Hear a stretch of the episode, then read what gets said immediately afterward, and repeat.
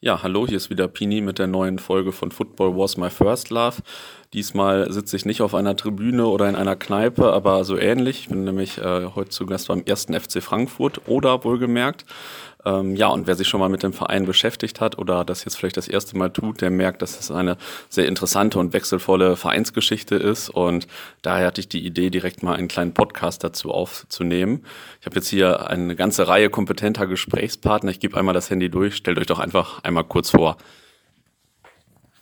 Ja, hallo, ich bin Stefan.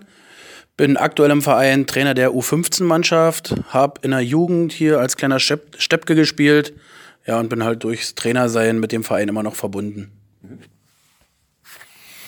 Ja, hallo, ich bin Thomas Bleck, bin hier Vizepräsident im Verein, bin hier groß geworden, mit sechs Jahren angefangen Fußball zu spielen, dann noch diverse Nationalmannschaften durchlaufen und äh, auch mal in Gladbach, Rostock gespielt, äh, aber dann natürlich jetzt zurück zu meiner, zu meiner Herzensangelegenheit, zurück zum FC Frankfurt und versuchen hier weiter was aufzubauen in dem Verein. Ich bin Fred, ich bin hier ich bin Fred, ich bin Fan und seit. Nochmal. Also okay. Ich bin Fred und ich bin Fan und bin hier im Stadion seit äh, Frühjahr 79 und das schon damals eben und vor allem unter dem Vorgänger unter dem FC Vorwärts Frankfurt oder. Ja, mein Name ist Thomas Fröhlich. Ich gehe seit 1981 äh, zum Fußball äh, zu FC Vorwärts Frankfurt oder. Und äh, mit Unterbrechungen bin ich bis jetzt dabei geblieben. Hm, der Verein hat ja einige wechselvolle äh, ja, Fusionen erlebt. Ja. Ja, das waren ja schon eine ganze Menge spannender Themen auf jeden Fall, die ich mal so nach und nach äh, gleich abfrage. ähm, vielleicht einmal aktuell, das war jetzt heute Brandenburg-Liga, vielleicht könnt ihr ein bisschen aktuell was zum Verein sagen, wie viele Zuschauer gibt äh, wie waren die letzten Jahre, äh, was sind so gerade die Herausforderungen, also was passiert gerade in diesem Verein so? Ja, ist natürlich äh, eine sehr ausführliche Frage, aber ich versuche die mal relativ kurz und knapp zu beantworten. Also ähm, ja, die großen Herausforderungen, oder wo kommen wir her? Wir sind ja, gut, nach der Wende quasi ist ja der große Hauptsponsor, die NVA, die ist in der Volksarmee weggebrochen und äh, wir waren ja von da im Prinzip ein Verein wie jeder andere auch, mussten uns äh, irgendwo privat finanzieren über Sponsoren, Mitgliedsbeiträge etc., all diese Themen und äh, ähm, war natürlich dann schwierig, einen Verein, der jahrelang quasi von Zuschüssen gelebt hat, dann auf so ein Fundament aufzustellen, ja. Ähm, deshalb hat ja auch der Thomas Wollchen gesagt, gab eine relativ wechselvolle Geschichte auch und relativ wechselvolle Jahre. Ähm, aktuell haben wir halt äh, mit diversen Vereinen fusioniert in Frankfurt, einfach um die Kräfte zu bündeln. Und ähm, man kann schon sagen, dass wir, also jetzt was die Infrastruktur angeht, ja, man sieht es ja, wir haben ein tolles neues Gebäude, Stadion sieht wieder top aus, äh, wir haben Kunstrasenplatz, äh, die haben wir als Verein selbst gebaut. Wir wollen jetzt noch einen eigenen Trainingsplatz. Äh, mit Flutlicht, auch als Verein selbst, weil wir natürlich auch in einer strukturschwachen Region leben. Deshalb ist natürlich eine große Herausforderung äh, für uns als Verein, sagen wir, in der Region äh, trotzdem sagen wir, eher einen hochwertigen Fußball anzubieten. Das ist unser Anspruch. Und im Nachwuchsbereich schaffen wir das auch äh, regelmäßig. Also Stefan ist zum Beispiel der Trainer der U15, spielt erste Liga gegen Mannschaften wie RB Leipzig, Hertha BSC.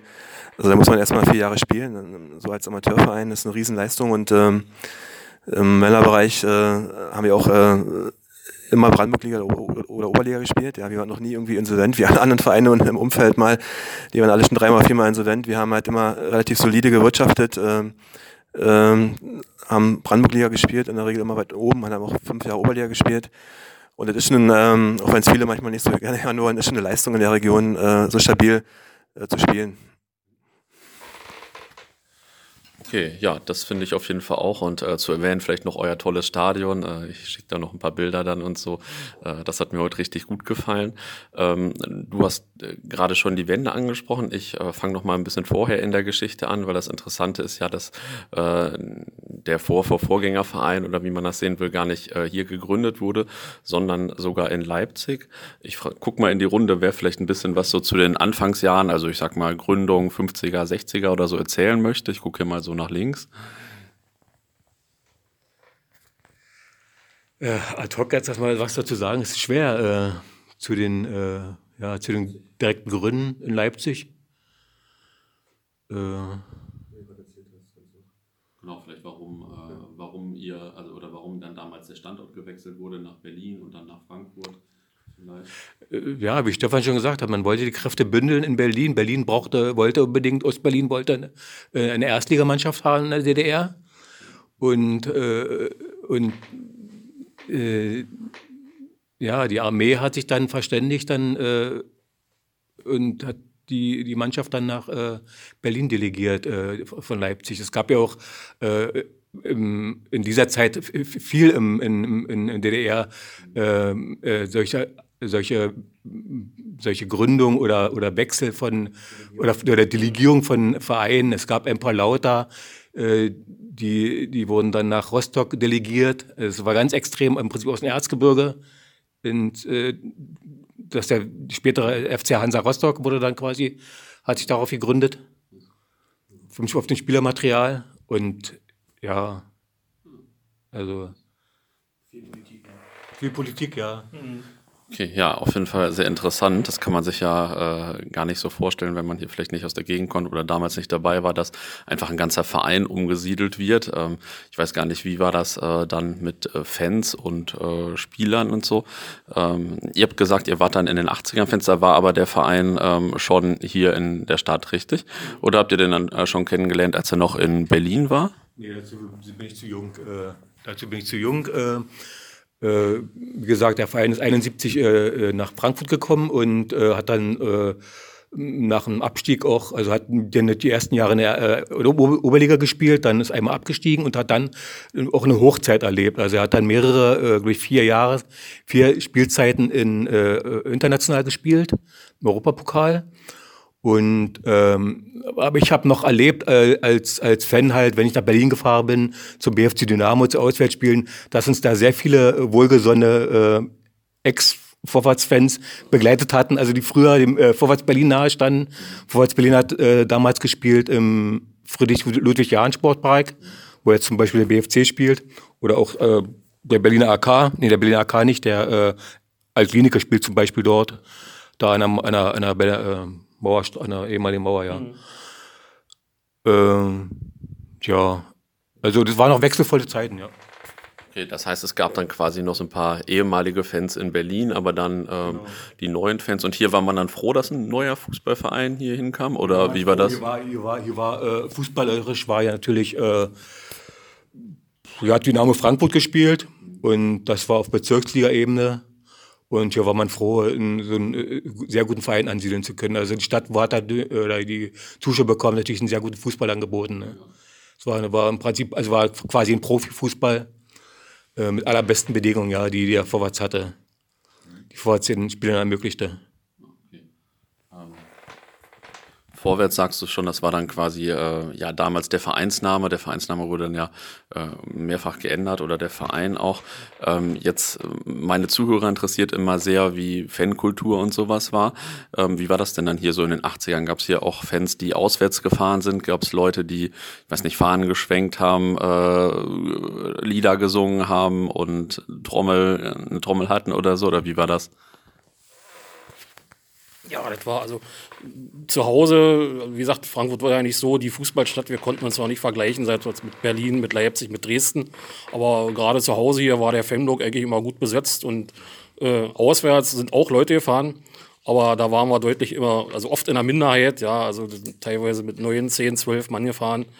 Äh, da konnte man auswärts äh, weder einen Schal noch eine Fahne auspacken. Das wir, hätte sehr ungesund aus, ausfallen können. Aber äh, das gab auch ja, war wirklich so. Äh, aber das gab auch äh, zum Beispiel 81, als wir das Pokalendspiel erreicht haben, da waren viele tausend Fans in Frankfurt. Ein Jahr später, als es eigentlich äh, um die Vizemeisterschaft ging, äh, Vorwärts war Zweiter, wir sind nach Cottbus gefahren zum feststehenden Absteiger. Das Spiel war eigentlich von vornherein schon abgehakt. Äh, wir haben das Spiel dann in sehr wechselvollen Spielverlauf 4 zu 3 verloren. Aber da waren auch mindestens 2000 äh, Fans. Also die ganze Gerade in Cottbus, das war alles nur rot-gelb. Aber das waren auch so die Highlights. Meistens waren wir nicht so viele. Ja, 83 in Böhlen waren wir noch 100. Da haben wir dann endlich den Vizemeistertitel nachgeholt. Aber äh, also Fans gab es, aber wie gesagt, auswärts waren wir eben leider nicht so zahlreich, wie man gerne gehabt hätte. Ähm, du hast schon gesagt, das äh, hätte ungesund ausgehen können und so. Das äh, heißt, es war vielleicht so ein bisschen, äh, ja, äh, gab auch so ein bisschen Ausschreitungen manchmal bei den Spielen. Was waren denn so die berüchtigsten Vereine oder vielleicht auch die größten? Also welche hatten die meisten Fans hier? Welche war das auch Dynamo Dresden oder welche waren das hier so? Naja, vor allem, also die beiden Berliner, BFC Union, äh, die beiden Leipziger Vereine, also Chemie hat auch extrem viele Fans gehabt, Lok Leipzig, Dynamo Dresden und was ja auch heutzutage nach wie vor so ist bei Hansa Rostock, die sind doch auswärts, sind die mit Hunderten von Fans gefahren und ja, also wir haben da mal äh, Rostock-Fans getroffen, wir haben ein Spiel in Zwickau gehabt, wie gesagt, wir waren mit neun Mann und äh, die waren in Aue und da sind mindestens drei oder 400 Mann, man hat sich dann auf dem Bahnhof da getroffen äh, wir haben ja unauffällig in der Ecke gestanden, aber äh, das waren hunderte von Fans und ja gut, da konnten wir leider bis auf die beiden Ausnahmen da leider nicht so mithalten. Aber wie gesagt, zu Hause war das eigentlich auch immer ganz gut besucht hier und für unsere Verhältnisse, ich meine, äh, Frankfurt hat äh, zu Beginn der 80er Jahre waren es noch nicht mal 80.000 Einwohner und wenn man da so einen Zuschauerschnitt nimmt, wenn man 8.000, äh, 8 bis 9.000 Zuschauer in der Saison hatte, ist es natürlich äh, so hochgerechnet gar nicht mal so schlecht gewesen. Ich meine, mit einer Stadt wie Leipzig oder Dresden konnten wir natürlich nie mithalten. Okay, sehr interessante Parallele. Ich habe äh, kürzlich ein Interview mit einem äh, Fan vom SC Freiburg äh, gemacht und der hat auch erzählt, äh, die haben einmal die Rostocker am Bahnhof getroffen und äh, haben auch versucht, ihre Schals nicht zu zeigen. also das zieht sich so durch die Jahrzehnte offensichtlich. Ganz interessant. Ähm, es gab hier ja auch, ähm, es gab hier ja auch Europapokalspiele. Ähm, die waren äh, sowohl in Berlin als auch hier, glaube ich, wenn ich das richtig gesehen habe. Äh, das interessiert mich natürlich auch sehr. Wer war damals dabei von euch oder wer möchte irgendwas erzählen dazu? Also ich kann mich gut erinnern an, äh, also ich kann mich gut erinnern, äh, also Fred, mein Nachbar, der ist ja fünf Jahre älter als ich, aber ich kann mich gut erinnern an 1982, da spielten wir gegen Werder Bremen und äh, verloren das Spiel zu Hause 1 zu 3 und dort gewannen wir 2-0, dann aufgrund der Auswärtstorregel ausgeschieden. Äh, ich kann mich daran erinnern, ich bin damals zum, Bahn, äh, zum Hotel Stadt Frankfurt, das gab es damals noch, das war damals das beste Hotel hier in der Stadt, getigert und äh, kam aber nicht rein, ne, weil die Sicherheitskräfte absch abschotteten. Ich war auf Autogrammkarten scharf und da war alles hermetisch abgeriegelt. Und äh, ja, es war sehr große Aufregung gewesen vor dem Spiel und äh, ausverkaufte Stadion 18.000 war ein Highlight gewesen. Da waren, waren, hat sich gefreut, Rudi Völler live zu sehen und äh, und äh, die anderen wunderbaren Spieler von, von Werder Bremen, äh, der Spieler, der später bei Bordeaux spielte, auch fantastisch, ja. Ja, also hat Spaß gemacht und das Spiel Werder Bremen direkt letzte. Ja, dann gab es auch weitere Europapokalspiele. Und ja, habt ihr noch andere Spiele irgendwie in Erinnerung? Du als Kind vielleicht irgendwelche? Ja, als Kind, also wie gesagt, wenn man hier, bin ja in 73 geboren, also da war der Fußballverein schon hier in Frankfurt, also wir sind quasi dann damit groß geworden, aufgewachsen, ja. Die ganze Geschichte so Berlin hat man ja erst so erst im Prinzip, ja, eigentlich nach der Wende dann so erstmal sich damit beschäftigt, ja. Weil für uns als, als äh, Kinder war halt Frankfurt oder Vorwärts Frankfurt war halt hier am Standort fest etabliert zu der damaligen Zeit dann schon und äh, ja, also da gab es schon äh, dann richtige große Europacup-Abende. Ich glaube, Juventus Turin wurde mal hier bezwungen, 2-1. PSV Eindhoven wurde hier 2-0 geschlagen. Da war ich auch als Kind im Stadion, äh, waren schon äh, gigantisch und äh, natürlich man ist man damit groß geworden, ja. Jetzt im Nachhinein äh, erhält es natürlich eine ganz andere Dimension. Ja, wenn man bedenkt, dass man mal mit solchen Mannschaften auf einem, ja, nicht auf einem Level, aber man hat schon gegen diese Mannschaften gespielt und natürlich auch äh, die ab und zu geärgert. Aber es sind tolle Zeiten, da erinnern wir uns auch gerne als Verein, noch als FC Frankfurt. Auch da auch, ist so eine tolle Geschichte, die auch zum Verein gehört. Aber jetzt haben wir natürlich andere Zeiten. da müssen wir jetzt kleinere Brötchen backen. Aber eine tolle Zeit, auch als Kind ähm, kleinere Brötchen. Das äh, hatte, wenn ich das vorhin richtig verstanden habe, natürlich auch mit der Wende zu tun, weil äh, der große Sponsor, wie du es vorhin genannt hast, wegfiel. Ähm, vielleicht kannst du noch ein paar Sätze sagen, wie, äh, ja, wie, was sich durch die Wende geändert hat, ähm, warum vielleicht, wie, ob auch die Spieler weggegangen sind und so weiter. Vielleicht kannst du noch ein paar Sätze dazu sagen. Ja, also ich war damals der 17, habe auch selber noch in, der, in der ersten Liga gespielt mit 17 Jahren damals, ja. Äh, natürlich hat man ja ich sag mal, den sportlichen Bereich zuerst gesehen, aber war natürlich so, dass äh, man dann schon äh, relativ klare Ansagen bekommen hat. Also entweder qualifiziert ihr euch für die zweite Liga oder dann ist halt, ich sag mal, hier Deutsch Pumpe. dann ist die NVA raus oder damals die Bundeswehr. Da gab es ansonsten halt zwei Übergangsregelungen gegeben.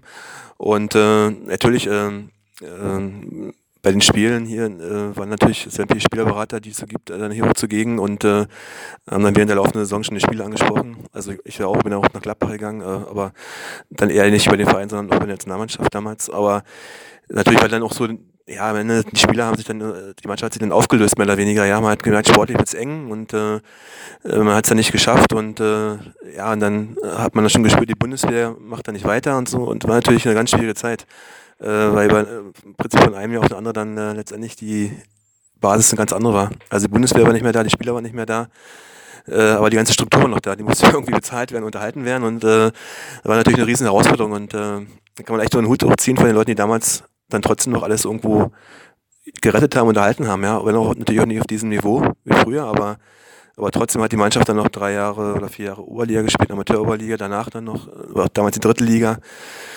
Äh, und wie ich schon gesagt habe, anschließend äh, ist es nicht zu unterschätzen, ähm, jahrelang hier äh, Amateur-Oberliga oder Brandenburg-Liga zu spielen und äh, jetzt Stück für Stück die Sache wieder aufzubauen. Und, aber damals war das schon, also im Prinzip ja, also über Nacht wurde der Schalter ausgeknipst, aber trotzdem musste es weitergehen und ist weitergegangen, Gott sei Dank. Ja, krass, das ist ja wirklich eine Situation, die man jetzt so äh, gar nicht mehr nachvollziehen kann, wenn man damals nicht dabei war. Also echt äh, sehr interessant. Ähm, ihr habt jetzt schon ein paar Mal den Namen Vorwärts erwähnt. Äh, so heißt der Fall oder hieß der Verein ja lange Jahre traditionell. Ähm, warum heißt er denn heute jetzt ähm, gar nicht mehr so? Wie ähm, du hast gesagt, es haben ein paar Vereine fusioniert und so weiter. Ähm, wie kommt es, dass ihr jetzt nicht mehr Vorwärts heißt? Gucke ich mal in die Runde. Äh, ja, also vorwärts äh, äh, ist der Verein natürlich äh, insbesondere aufgrund der, der Nationalen Volksarmee, ja. Und äh, gab dann schon, ähm, ich sag mal, in dem Wendejahr ähm, äh, gab es eine Namensänderung, ja, weil natürlich dann schon angedeutet wurde, dass die NVA rausgeht und äh, der Verein, also da war ich natürlich noch ein Kind und war damals noch schon Gladbach und so weiter, aber der Verein wollte sich halt breiter aufstellen, musste sich breiter aufstellen und natürlich von der NVA auch ein Stück weit loslösen. Und wir hatten ja auch andere Zeiten als heute. Also wir, stehen dazu. Ich finde auch cool, dass die Vorwärtsfans wieder an Bord sind und so weiter. Aber, äh, aber damals heißt, war halt die Meinung so, dass äh, natürlich äh, man sich ein bisschen loslösen musste, auch von der, von der NVA, äh, um da auch wieder andere Sponsoren und andere äh, Themen äh, zu generieren, sich zu öffnen. Und äh, so war halt die Meinung damals. Ähm, Im Vorstand ist natürlich jetzt alles ein paar Jahre her, jetzt sieht man vielleicht die Sache ein bisschen anders, aber denke mal, damals war einfach die Notwendigkeit gegeben, dass man sich dann noch in die Richtung erstmal umbenennt. Äh, wenn richtig oder falsch war, das ist jetzt so ein anderes Beurteilen. Das ist immer schwer. Oder einfach im Nachhinein dann noch zu sagen, ja, hätte der mal vorwärts weiter geheißen oder so. Oder, aber ich glaube, der Punkt war so, dass, äh, dass einfach die NVO raus ist und äh, dass man aufgrund dann, wie gesagt, auch, ja, gab es dann auch äh, natürlich Leute aus äh, hier im Osten, auch im Westen, die sagen, ihr müsst euch dann auch, äh, auch mit dem Namen davon lösen, um wieder anders aufgestellt zu sein. Okay, ähm, finde ich auch sehr spannend. Äh, keine Ahnung, mein Verein Borussia Dortmund hat jetzt ja schon lange nicht mehr den Namen gewechselt. äh, krasse Sache. Ähm, wir haben vorhin mal kurz über die Nähe zu Polen gesprochen ähm, und ähm, ich habe, glaube ich, vorhin gesagt, ich habe noch nie so nah an einer Grenze Fußball geguckt. ähm, hat die Grenze hier irgendeinen Einfluss? Habt ihr dadurch äh, ja mehr Talente, auf die ihr als Verein zugreifen könnt oder mehr Zuschauer oder äh, hilft euch das irgendwie? Ja, ist schwierig vielleicht zu sagen. Also im Nachwuchs ist es so, dass wir schon einige Spieler aus Polen haben, die den Weg dann hier auch herfinden. Für die ist es natürlich auch immer so, dass es für die einfach auch eine Chance ist, muss man wirklich so sagen. Ähm, Frankfurt und Slubice ist ja in der Grenzregion eigentlich, ja, kann man eigentlich schon so sagen, so ein bisschen miteinander verschmolzen. Also wir haben polnische Klassen hier an Schulen und auch in unserer ersten Männermannschaft haben wir Arthur Anjol jetzt, der ja eigentlich, ja, unser Top-Torjäger ist, kann man schon so sagen, ne? Über die letzten Jahre. Ähm, der spielt jetzt wie lange im Verein? Sechs Jahre? Fünf, sechs Jahre? Und auch in der jüngeren Vergangenheit hatten wir gerade in der ersten Männermannschaft viele, viele Spieler, die äh, aus Polen gekommen sind. Meistens waren sie so aus der Grenznähe, äh, aus Czepin. Ich hatte es letztens oder vorhin schon gesagt. Ähm, mit Sebastian Ziajka haben wir jemanden hier, der sogar vor zwei Jahren noch polnischer Pokalsieger war in der ersten Liga. Und ja, selbst im Nachwuchs. Also wir haben Spieler jetzt, die bei uns jahrelang gespielt haben, die spielen jetzt bei Lech Poznan oder bei Pogon Stettin. Ne, die sind hier ausgebildet und sind dann wieder zurückgegangen. Ähm, ein anderes Thema außer Hansa Rostock, das sich so durch meine Podcasts zieht, ist auch der DFB. Und zwar, ähm, ja, hatte ich jetzt schon mehrfach mit Amateurvereinen zu tun und äh, ich glaube, alle haben eigentlich eine Liste, was man im Amateurfußball vielleicht besser machen könnte für die Vereine. Habt ihr da auch zwei, drei Ideen, Anregungen, was man ähm, als Verband vielleicht besser machen könnte oder was euch generell unterstützen würde? Ist ja immer heiß in der Diskussion. Ja, also ich habe es schon vorhin gesagt, dass wir wirklich eine herausragende Jugendarbeit haben. Ähm, also angefangen sagen wir, von den F-Junioren bis zu den A-Junioren und äh, spielen teilweise sogar mit Mannschaften, wie gesagt, in der ersten Liga ähm, gegen die großen Leistungszentren. Ähm, ist allerdings so, dass die ich meine, wir kennen ja die ganze Problematik mit den Leistungszentren äh, der großen Profivereine. Äh, die kommen schon im D-Juniorenbereich, im C-Juniorenbereich und gucken sich die Spieler an und äh, ziehen die aus den, aus den Amateurvereinen raus. Äh, dann kommen die alle in großen Trichter, ich sag's mal ein bisschen übertrieben gesagt, ja, und, und werden, äh, und werden dann einmal durchgeschüttelt und am Ende kommen dann zwei, drei raus äh, von, von 100, von 200. So ist ja ungefähr die Quote und die anderen äh, werden dann wieder quasi äh, freigegeben. Für den, aber das ist nicht gut für die jungen Spieler und für die Vereine, sag ich mal, auch äh, nicht immer gut für die jungen Spieler, bin ich ganz ehrlich, ja. Also äh, manchmal ist es sogar besser, die bleiben als länger in den, in den Amateurvereinen. Aber für uns ist es so, dass wir, wir sind kein Leistungszentrum, wir sind nicht zertifiziert, weil wir uns einfach nicht leisten können, äh, Physiotherapeuten einzustellen oder Psychologen einzustellen. Also da brauchen wir ja einige hunderttausend Euro, die haben wir einfach nicht. Äh, aber wenn jetzt ein großer Verein kommt aus dem sag mal, Nachwuchsleistungszentrum, dann sind die Spieler sofort spielberechtigt, wenn die einen Fördervertrag unterschreiben. Äh, das sind so Sachen, die, die ich nicht verstehe, ehrlich gesagt. Äh, also unter den Leistungszentren werden Ablösungen bezahlt, unter, wenn ein Spieler vom Amateurverein wechselt ins Leistungszentrum, wird keine Ablöse gezahlt. Äh, nicht nachvollziehbar, ja. Und dann kommt man immer so auf die, die Nummer, ja, wenn er mal irgendwo einen Sprung schafft, dann kriegt er 4000 Euro für, für ein Jahr, äh, in dem er hier ausgebildet wurde. Das ist ähm, schlechthin ein Witz, ja. Und äh, das muss man auch mal einfach mal eindeutig so sagen, weil wir investieren hier, ich will jetzt keine Summen senden, aber etliche tausende Euro äh, jedes Jahr, die, die Jungs, die fahren nach Aue, nach Rostock, äh, sonst wohin mit den Bussen und so weiter. Und äh, die Trainer haben eine Lizenz bei uns, äh, die wir zum Teil auch mit, mit natürlich finanzieren und, und, äh, und am Ende, wenn man dann mal einen Spieler ganz nach oben bringt, äh, so die Wahrscheinlichkeit ist sehr, sehr gering. Und dann 4000 Euro pro Jahr, also ähm, ich sag mal, das ist wirklich äh, schlechter Witz, sag ich mal ganz ehrlich. Äh, man sollte da wirklich Regelungen finden, dass die Spieler länger im Amateurverein bleiben und wenn sie mal gehen, dann sollten sie auch entsprechend entschädigt werden, schon dann in dem Moment, wo sie auch gehen. Und das ist eine ganz klare Forderung an, an den DFB, aber da haben sie ja irgendwie die Ohren zu. Ah ja, ganz interessant auf jeden Fall. Also erstmal 4000 Euro ist ja echt ein Witz und ich traf letztens mal einen äh, Talentscout eines englischen Vereins und äh, der sagte mir auch, äh, mittlerweile sind vielleicht sogar Spieler interessanter, die nicht ähm, ewig in den Jugenden der großen Vereine alles hinterhergetragen bekommen haben, sondern vielleicht auch mal bei Amateurvereinen länger gespielt haben. Also vielleicht ändert sich das auch jetzt ein bisschen mit der Zeit. Also wenn ihr jetzt, äh, ich sag mal, so ein Spieler, wenn ihr jetzt wirklich mal, also die wenigsten kommen ja oben an, ne? das ist klar. Aber wenn jetzt wirklich mal ein Spieler oben ankommt und er macht nur drei Bundesligaspiele, ja, dann ist der 800.000 Euro wert oder 700.000 Euro wert äh, und der Amateurverein, wo ausgebildet wird, der kriegt 4.000 Euro pro Jahr. Und äh, das muss man eben mal Verhältnis setzen, ja. Und das ist einfach eine Schweinerei. Das muss man mal so klar sagen. Also da, die loben sich ja immer da, ich war letztens auch beim Verbandstag vom FLW, da werden sich dann äh, Reden gehalten, dann loben sich da gegenseitig, äh, wie toll auch die Förderung für die Amateurvereine ist. Äh, ist nicht so, leider. Okay, äh, das waren jetzt schon ziemlich viele Themen, aber auch mega viele spannende Einblicke. Ähm, wir haben vorhin schon eine Kuriosität festgestellt noch, und zwar, dass es auch mal ein Freundschaftsspiel gegen Arminia Bielefeld gab. Ähm, ich komme ja ursprünglich aus Bielefeld oder aus der Nähe und habe 15 Jahre im Schatten der Alm gewohnt. Äh, das möchte ich jetzt noch mal hören. Wann war dieses Spiel und äh, ja, wie war das? War das hier im Stadion? Ja, das fand hier im Stadion statt, äh, vor 8000 Zuschauern meines Erachtens. Äh, Arminia Bielefeld spielte damals in der zweiten Liga und es waren zum Beispiel an Spielern von Bielefeld hier Dirk, Dirk Hupe, Wolfgang Kneip, der Torhüter, und äh, Sigi, äh, äh Sigi Reich, der, der, der Top-Torschütze -Tor dabei, äh, der später bei Hannover war. Und es war 1985, ich kann nicht mehr den Monat sagen. Also ich war 16 Jahre und ich habe mich sehr gefreut auf das Spiel und habe mich damals noch geärgert über die Eintrittskarte, weil da drauf stand internationaler Fußballvergleich. Da war ich sauer. Wegen, wegen international. das fand ich schon ein bisschen abstrus, ja. Aber es war halt, es war halt, äh, eine, äh, klar, es war halt eine BRD-Mannschaft. Mhm. Ich fand es beknackt, dass man das nur so auch aufdrucken muss, ja. Aber das Spiel war, wunderbar, war fair gewesen. Ich habe das dumpfe Gefühl gehabt, ja, haben sich auch irgendwie so geeinigt auf ein 2-2. Und ich wollte mal sehen, wie ist ungefähr das Level so. Äh, wo stehen wir?